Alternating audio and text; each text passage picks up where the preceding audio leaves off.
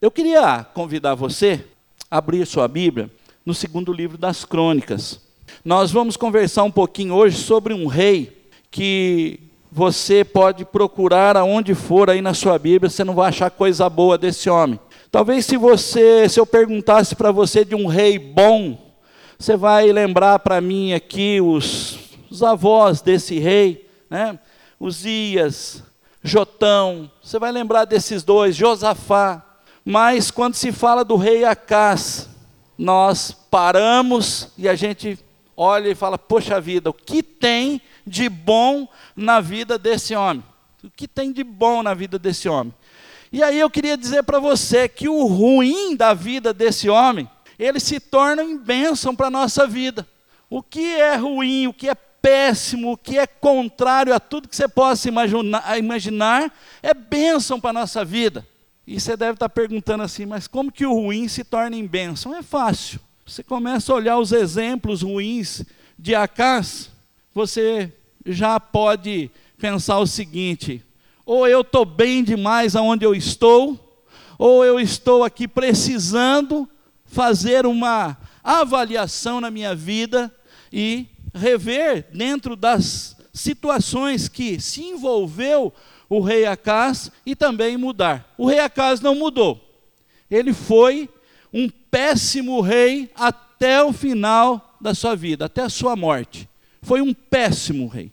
Mas o problema, ele não é simplesmente com a casa. Nós temos aqui uma situação, que é a divisão do reino. Depois da morte de Salomão, então é dividido o reino, dividido no reino do norte, reino do sul.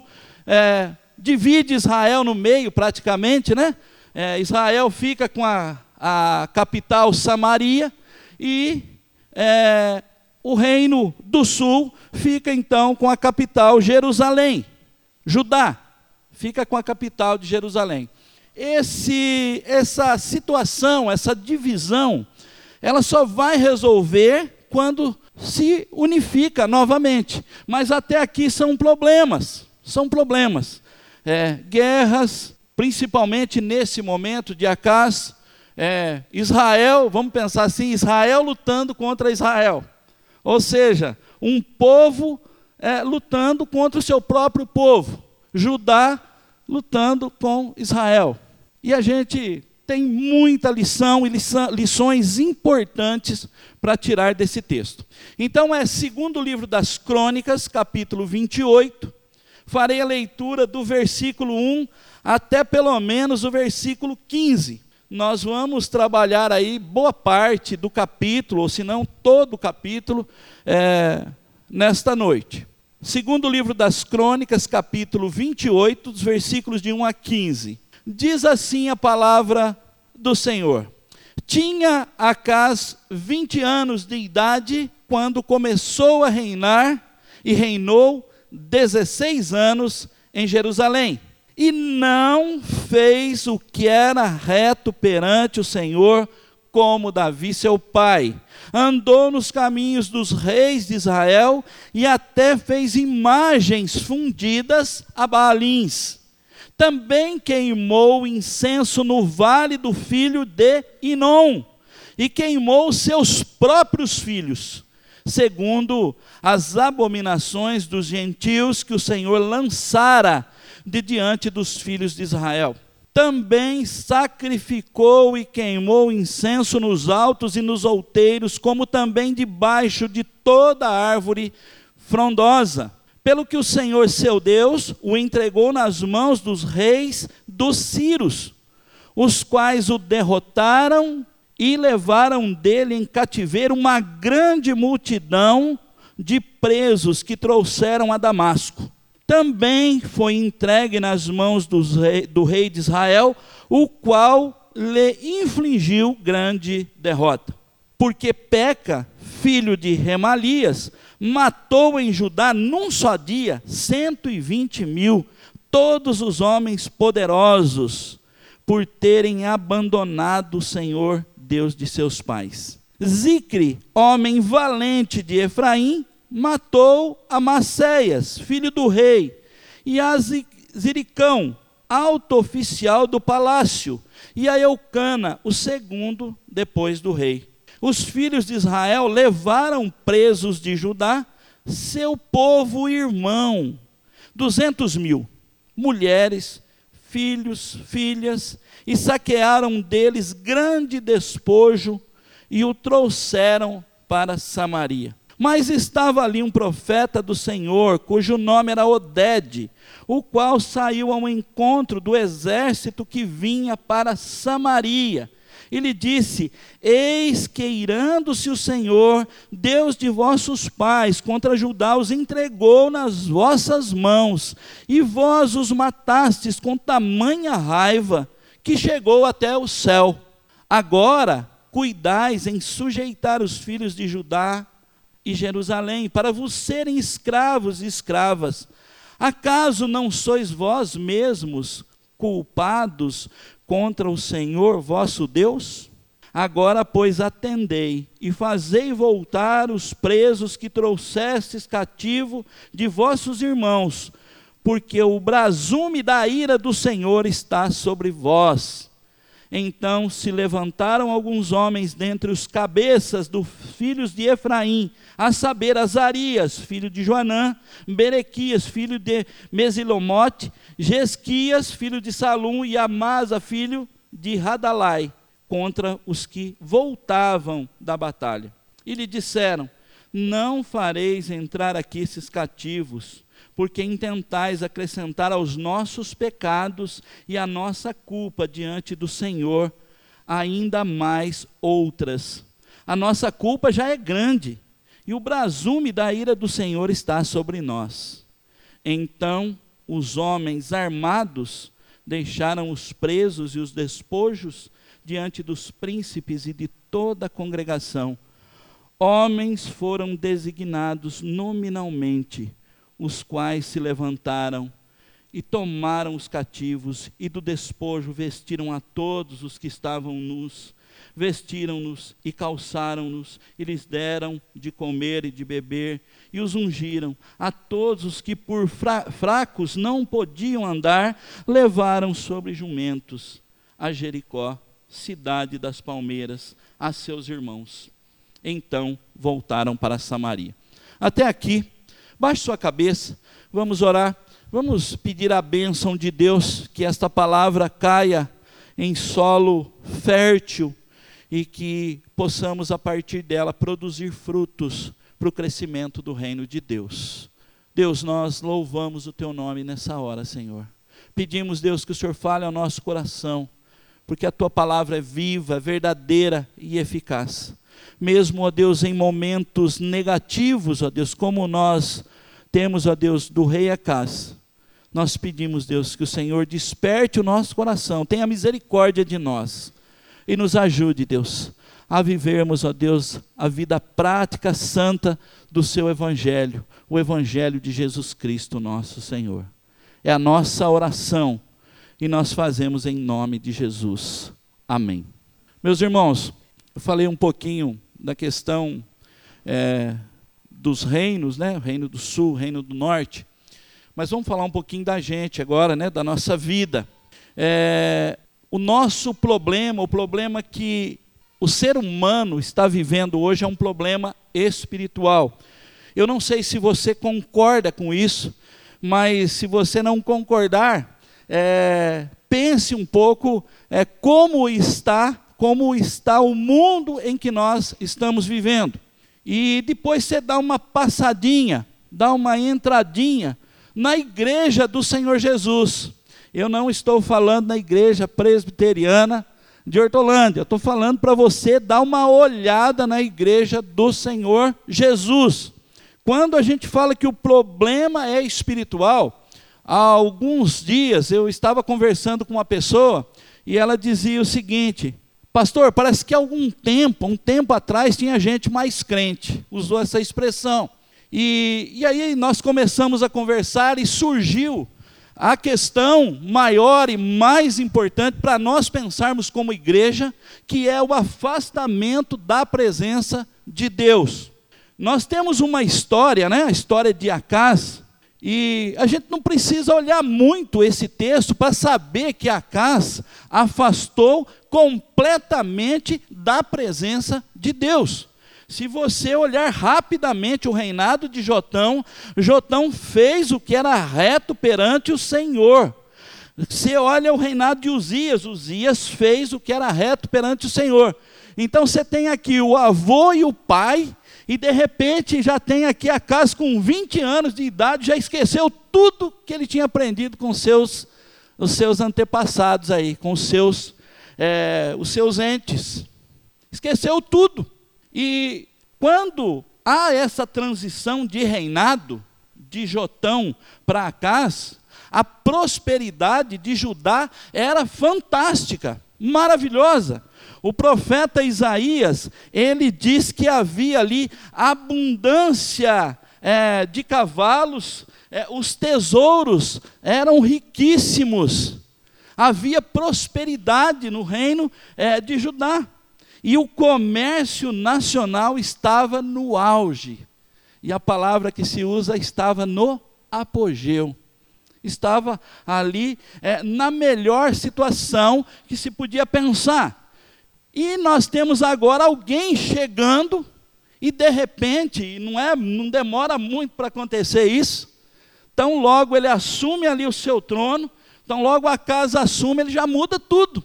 Ele já dá uma reviravolta naquilo tudo. O que estava indo caminhando bem passa a caminhar para o buraco. Vamos usar essa expressão. Passa a ir é, para o buraco. A casa entra em crise entra em crise, mas ele não consegue entender como muitas vezes o povo de Deus, e eu estou falando hoje para o povo de Deus, para o povo de Deus, o povo de Deus não consegue entender que todas as vezes que nós nos afastamos da presença de Deus, nós perecemos, nós sofremos, nós passamos lutas, nós passamos por dificuldades. E não adianta a gente falar assim, ah, mas é, pastor, não é bem assim, as coisas não funcionam assim. E eu digo para você que é exatamente desse jeito. Se eu fosse falar uma palavra boa para você nessa noite, com certeza eu ia usar qualquer um desses reis que eu citei aqui. Talvez Josafá, que eu sou apaixonado pelo, pela história de Josafá. Gosto muito da história de Josafá, principalmente pela forma de culto né? O problema chega, a primeira coisa que Josafá faz é juntar o povo e falar: olha, gente, vamos orar e jejuar. Mas eu tenho que falar dessa história, eu tenho que falar de Acás, eu tenho que falar de apostasia, eu tenho que falar do afastamento da presença de Deus nessa noite. E toda vez que o povo de Deus se afasta da presença de Deus, o povo de Deus sofre, o povo de Deus perece, o povo de Deus é derrotado. O povo de Deus é derrotado. Não existe uma outra história, um meio termo. Sofremos, afastamos da presença de Deus, sofremos. E o reinado de Acás, ele é cheio de mudanças e principalmente de apostasia. E você está com a sua Bíblia aberta aí? Hoje não tem slide, viu? Hoje não tem slide. Você está com a sua Bíblia aberta. O livro das crônicas nós estamos lendo, versículo de 1 a 6, eu já li, você já deve ter percebido aí quanta coisa Acas fez, que transformação ele fez no culto. Se nós fôssemos fazer uma crítica bem direta, ele destruiu completamente o culto a Deus o que os seus pais, o que o seu pai o seu avô havia construído, Acais destrói rapidamente e ainda vai mais além, ele acaba queimando os seus próprios filhos. Isso está no versículo 3. Ele acha que as coisas não estavam bem do jeito que estavam, e ele chega lá com umas inovações, olha, vamos mudar essa história aqui, né? mas já está longe, está fora da presença de Deus, e, e a primeira derrota que a, a sofre é com relação à profanação do culto. ele profanou o culto a Deus, ele acabou com o culto a Deus, é, ele é, inicia uma mudança que não tem nada a ver com o que Deus tem é, descrito na Sua palavra como culto, como culto, como, como adoração e como louvor a Deus. E essas consequências chegam rapidamente. Do versículo 5 até o versículo 8, a palavra de Deus diz assim: eu só vou ler o versículo 5. Pelo que o Senhor, seu Deus, o entregou nas mãos do rei dos Círios. Ele entregou todo mundo ali, olha, é, acabou mais um pouquinho com o reinado de Acás. Foi a primeira derrota de Acás. Foi o primeiro momento que ele viveu. E aí, você, deva, você deve estar pensando assim, mas tem um sinal de alívio, aparece aí um profeta, conversa um pouco, resolve, né? Devolve esse povo, cuida deles. Isso não reflete, não faz nada, não tem nenhuma reflexão direta sobre o reinado de Acás. Não tem nenhuma reflexão direta. Acás rejeitou a Deus. E lá no livro do profeta Isaías, capítulo 7, versículo 12, que o profeta Isaías também conta um pouco da história de Acas, ele vai dizer para o profeta Isaías o seguinte: Não o pedirei nada ao Senhor, nem tentarei ao Senhor. Ou seja, eu não vou pedir nada para esse Deus. Não vou pedir nada. Eu estou aqui sofrendo, Estou, mas não vou pedir nada a esse Deus. Não vou me prostrar diante desse Deus. Afastamento da presença de Deus. Apostasia. Significa isso. Quando alguém conhece a Deus, quando alguém sabe quem é Deus, quando alguém tem uma experiência com Deus e deixa esse Deus, afasta da presença desse Deus. E isso não acontece com quem está fora, com quem não conhece a Deus.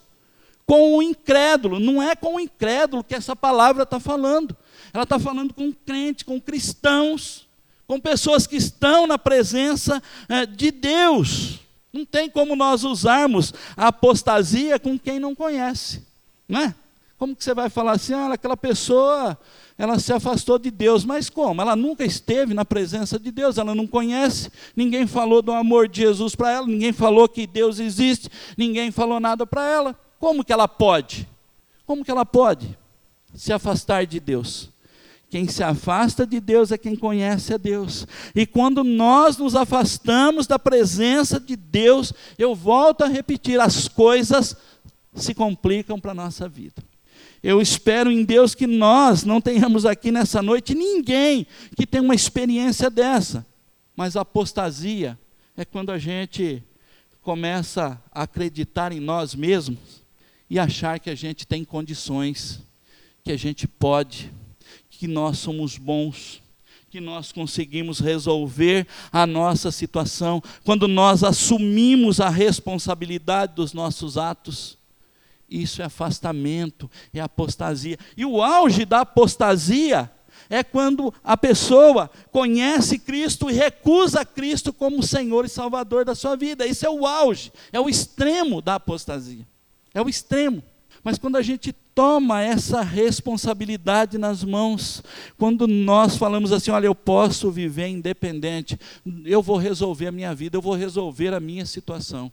E muitas vezes a pessoa está na presença de Deus, está lá dentro da igreja, como a gente fala, está lá cultuando a Deus, e de repente a gente entende e olha e fala: olha, cadê? Sumiu. Onde está? Nós precisamos olhar a história de Acás com muito cuidado, com muita cautela, olhar Acás, olhar a situação que aconteceu com ele. Eu atribuí uma doença a Acás, eu não sei se alguém aqui conhece bem é, dessas doenças, né? Mas eu atribuí a amnésia ao rei Acás. Esqueceu tudo. Esqueceu até a sua própria identidade esqueceu tudo, apagou da sua mente. Não é a impressão que dá? Você vem é, de uma história tão bonita, está aqui com 20 anos, e de repente faz tudo ao contrário, faz tudo diferente. Amnésia, amnésia, assume uma nova identidade, uma, entidade, uma identidade ímpia, incrédula, que não bate, que não tem, não tem ligação com nada. E muitas vezes o povo que se chama povo de Deus tem essa mesma postura. Essa mesma postura. Primeira carta de Paulo a Timóteo, capítulo 4, versículos 1 e 2, diz assim: Paulo falando para Timóteo dos últimos tempos, e ele é, dá uma orientação para Timóteo com, com, com relação à apostasia. E ele diz assim: o Espírito afirma expressamente que nos últimos tempos alguns apostatarão da fé por obedecerem a espíritos enganadores e a ensinos de demônios, pela hipocrisia dos que falam mentira e que têm cauterizada a própria consciência. Talvez a igreja aqui nessa noite, talvez você não tenha 100% de apostasia, talvez você não tenha é, meia apostasia, mas talvez num determinado momento da sua vida, você relutou um pouco com Deus e fez as coisas do jeito que você achou que devia fazer. E de repente você pode até pensar assim: poxa vida, até uma certa caminhada deu certo, mas de, depois eu perdi o controle de tudo. E você sabe por quê? Porque nós não temos condições de controlar a nossa vida. Porque uma das questões mais importantes da palavra de Deus é a soberania dele sobre a vida do seu povo. Deus tem o controle sobre a sua vida. E quando você se afasta dele, você leva com você derrotas. Você leva com você tudo que não presta quando a gente se afasta da presença de Deus tudo que não presta vai junto. Porque o que é bom é o que a palavra de Deus nos ensina. O que é bom está aqui dentro da palavra de Deus. E todas as vezes que se afasta, que se afasta da palavra de Deus, tem cauterizada a própria consciência, como o apóstolo Paulo fala para Timóteo eles vivem em hipocrisia, estão, é, falam mentiras e têm cauterizado a própria consciência. Não conseguem pensar no que Deus faz, no que Deus fez. Meus amados, o que nós estamos olhando nessa noite são as causas de alguém que se entrega que se entrega à apostasia, que se afasta da presença de Deus e é derrotado em todos os segmentos da sua vida. Em todos os segmentos. Acas é um, um rei que o cronista não consegue falar nada de bom dele. Não consegue falar nada de bom. E o ensino para cada um de nós nessa noite é não agir da mesma forma que o rei Acas agiu. Porque apostasia é algo extremamente perigoso, afastar de Deus é algo extremamente perigoso. E outro problema maior, que é o segundo ponto que nós vamos ver, é buscar o socorro em outras fontes que não a presença de Deus, que não o próprio Deus, que não a palavra de Deus. É buscar recursos aonde não tem Deus na jogada. E ele faz isso. E ele faz isso. Ele pede socorro ao rei da Síria. A Síria, viu? Ele pede socorro a um rei que chama-se Tiglat-Pileser. Ele vai pedir socorro a esse rei. E esse rei era famoso. Esse rei era alguém que era comprado constantemente. Os seus préstimos, né? As suas batalhas eram compradas constantemente. E Acas vai pedir socorro ao rei da Síria. Dos versículos 16 até o versículo 21. Ele diz assim: Naquele tempo mandou Acais pedir aos reis da Síria que o ajudassem lá no segundo livro dos Reis, capítulo 16, versículo 7, diz assim: que ele vai buscar socorro com Tiglat-Pileser, e ele fala para ele assim, ó, sou teu servo, sou teu filho, vem salvar-me. Outro perigo, outra derrota, outra terrível derrota, Acas sofre nesse momento. Ele faz aliança com um rei pagão. Veja que palavra insana, que pedido alucinado. Veja que pedido alucinado. Buscar socorro onde não tem Deus no meio. Buscar socorro aonde com certeza não vai sair nada de bom daquele lugar. Deus é o nosso socorro. A palavra diz que Deus é o nosso socorro bem na hora da tribulação. E ele vai buscar socorro em um rei perverso, em um rei mau. Ele vai buscar socorro. Ele vai pedir salvação a alguém que não tem condições de salvá-lo, porque o único salvador é o Senhor Jesus.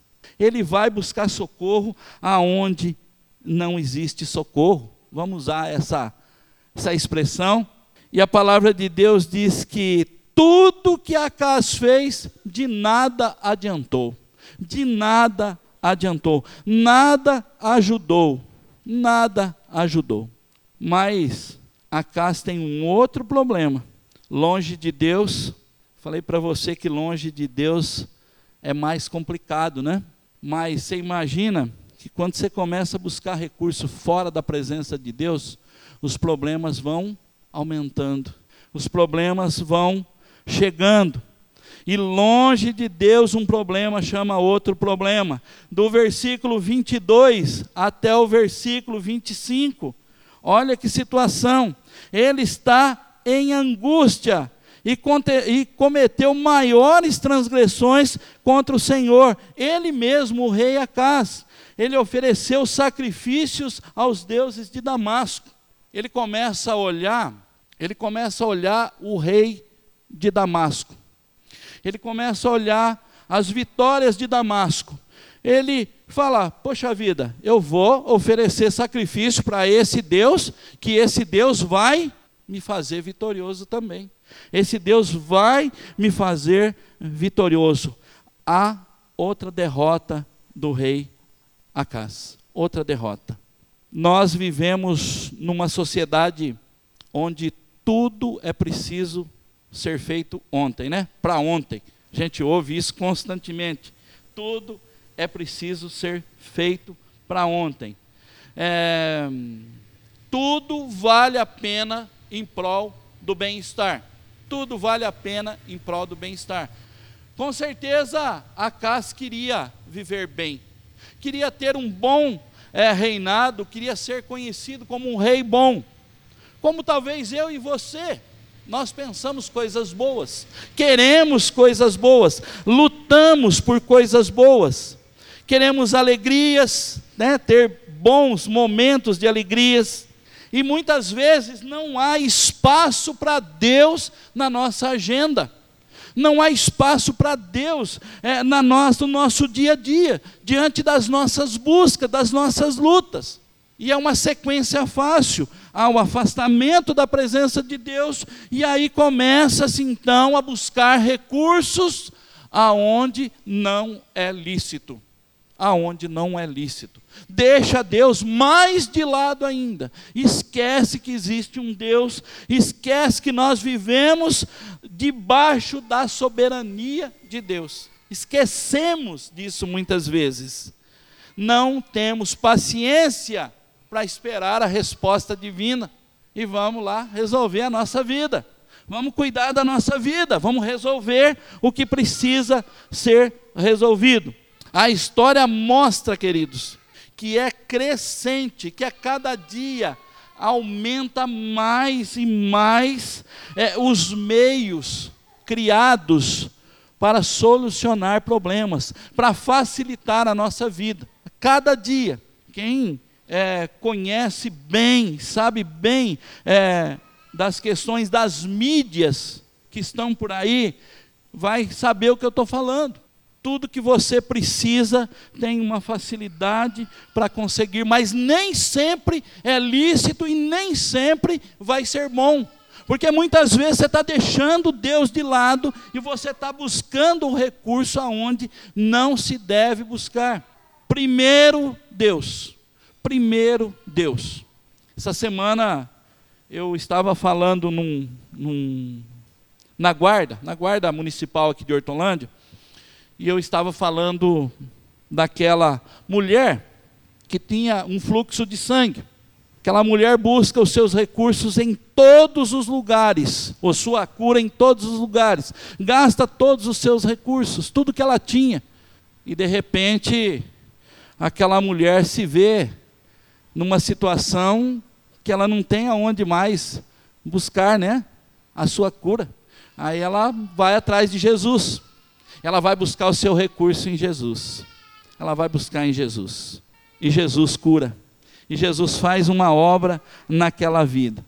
A casa não teve essa oportunidade. Ele não criou essa oportunidade. Ele foi até o final da sua vida fazendo coisas erradas. E quando a gente fala que isso tem muito a ensinar para nós nessa noite, é porque se o nosso caminho está mais ou menos sendo trilhado da forma que a casa trilhou, o momento é hoje de rever a sua vida, de olhar o que está acontecendo e retornar para Deus, voltar para Deus, buscar Deus, buscar a Deus. E uma das questões importantes, né, que eu citei no início, que o próprio Isaías faz referência, é o versículo 12 do capítulo 7, que ele vai falar o seguinte: que se não crer, se não crer, se não crer, aquele que não, aquele que crer não foge. Ou seja, se não crer, há realmente uma situação difícil. É preciso crer na palavra de Deus, é preciso crer nesse Deus, porque aquele que crê no Senhor não perecerá. Não perecerá. E o ensino que o profeta Isaías traz no capítulo 7, o ensino que o profeta Isaías traz com relação ao rei Acás é justamente esse: é se voltar para Deus, é olhar dentro de nós mesmos e buscar com fé, esperar em Deus e buscar a restauração no próprio Deus. O que Acás não fez. Acás morreu e não voltou para Deus. Ele não voltou para Deus. Ele morreu longe da presença do Senhor. Aí você deve estar perguntando assim, mas como é que você sabe isso? A palavra de Deus diz que quanto aos mais atos dele e os seus caminhos, tanto os primeiros como os últimos, estão escritos no livro da história dos reis. Aí ele fala: descansou a casa com seus pais e o sepultaram na cidade de Jerusalém. Porém, não o puseram no sepulcro dos reis de Israel.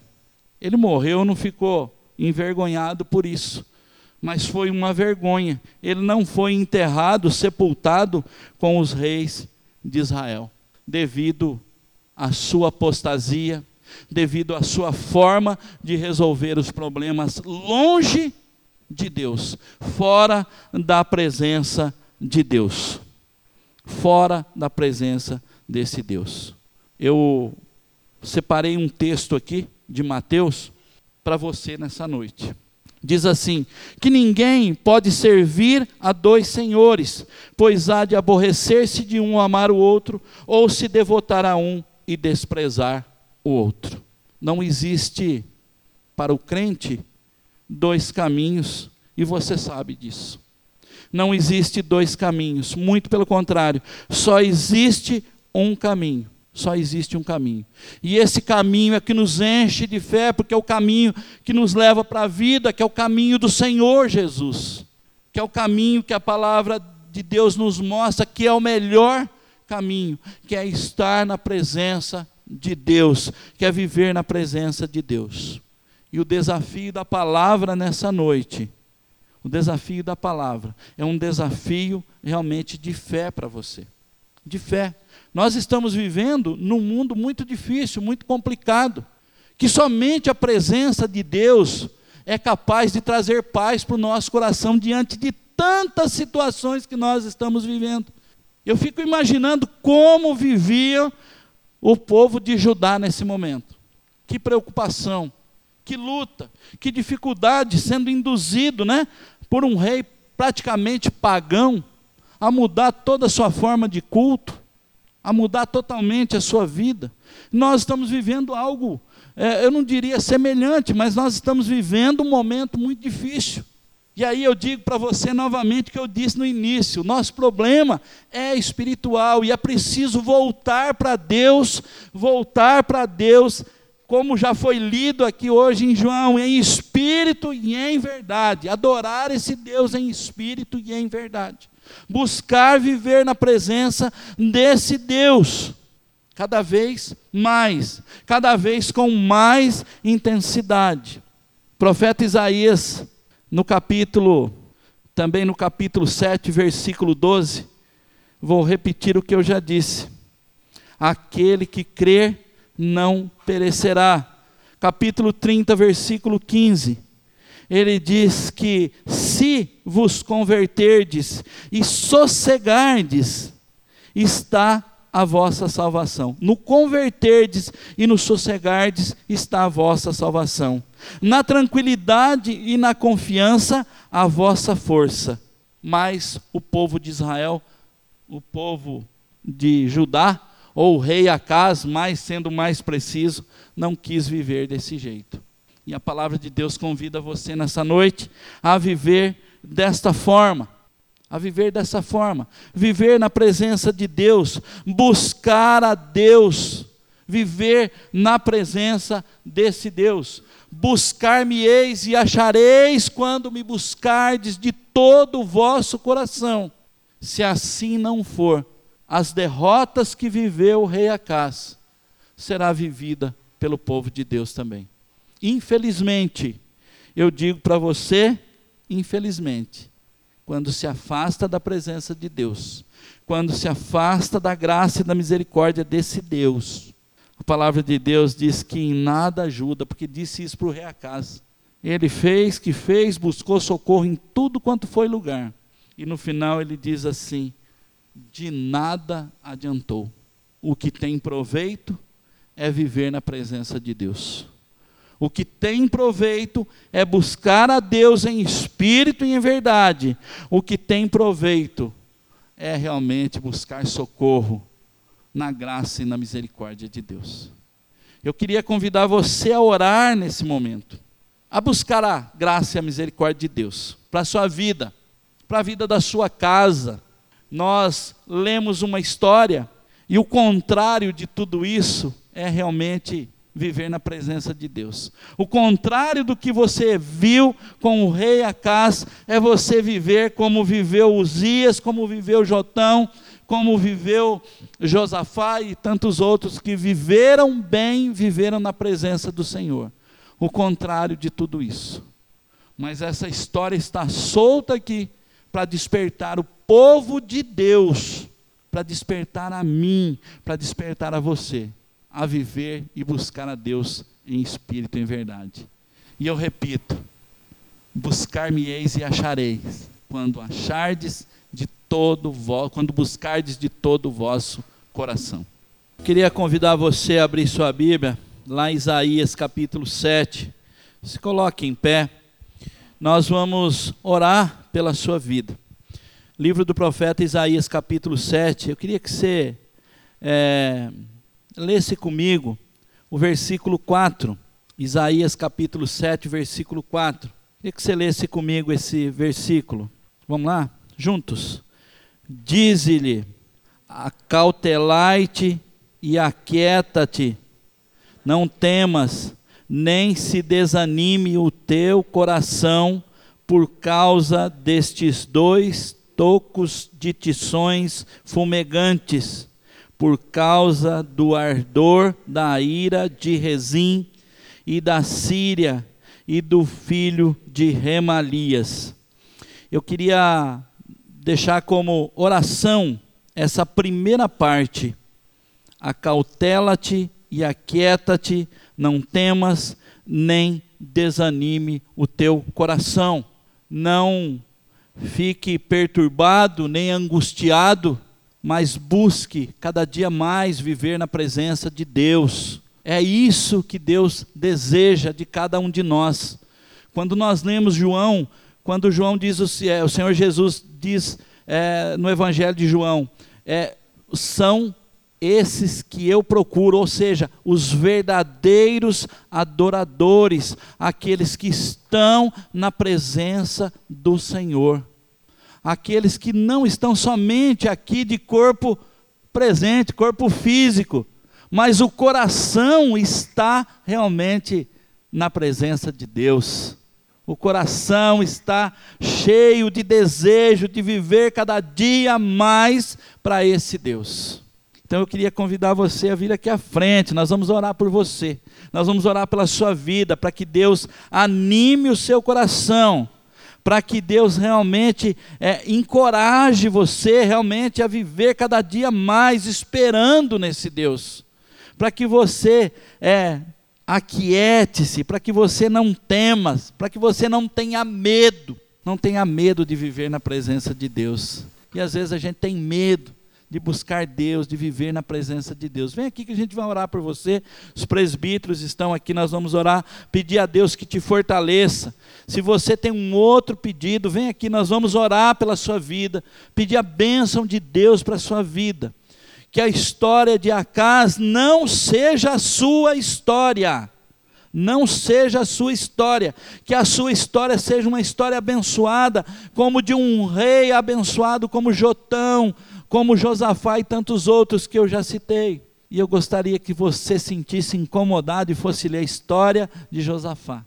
Queria que você sentisse assim, tocado nessa noite, a saber como viveu Josafá. Porque o rei Acá você já ouviu das suas imperfeições, das suas falhas. Nós vamos orar pela sua vida, pedir a Deus que te fortaleça. Eu queria convidar os presbíteros que estendessem as suas mãos Vamos fazer uma oração realmente de bênçãos para a vida da igreja, para a vida desses amados irmãos. Oh Deus, nós louvamos o teu nome e eu tenho plena certeza, Deus, que esses que o Senhor trouxe aqui à frente têm um desejo no coração, Deus.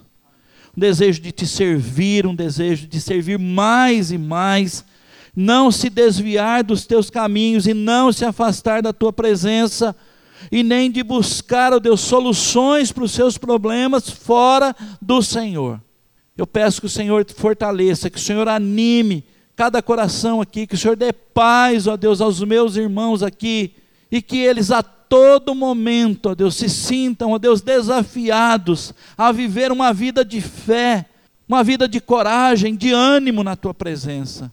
Que o Senhor os ensine a esperar, ó Deus, mas esperar, ó Deus, na tua soberania, esperar na tua misericórdia, na tua bondade.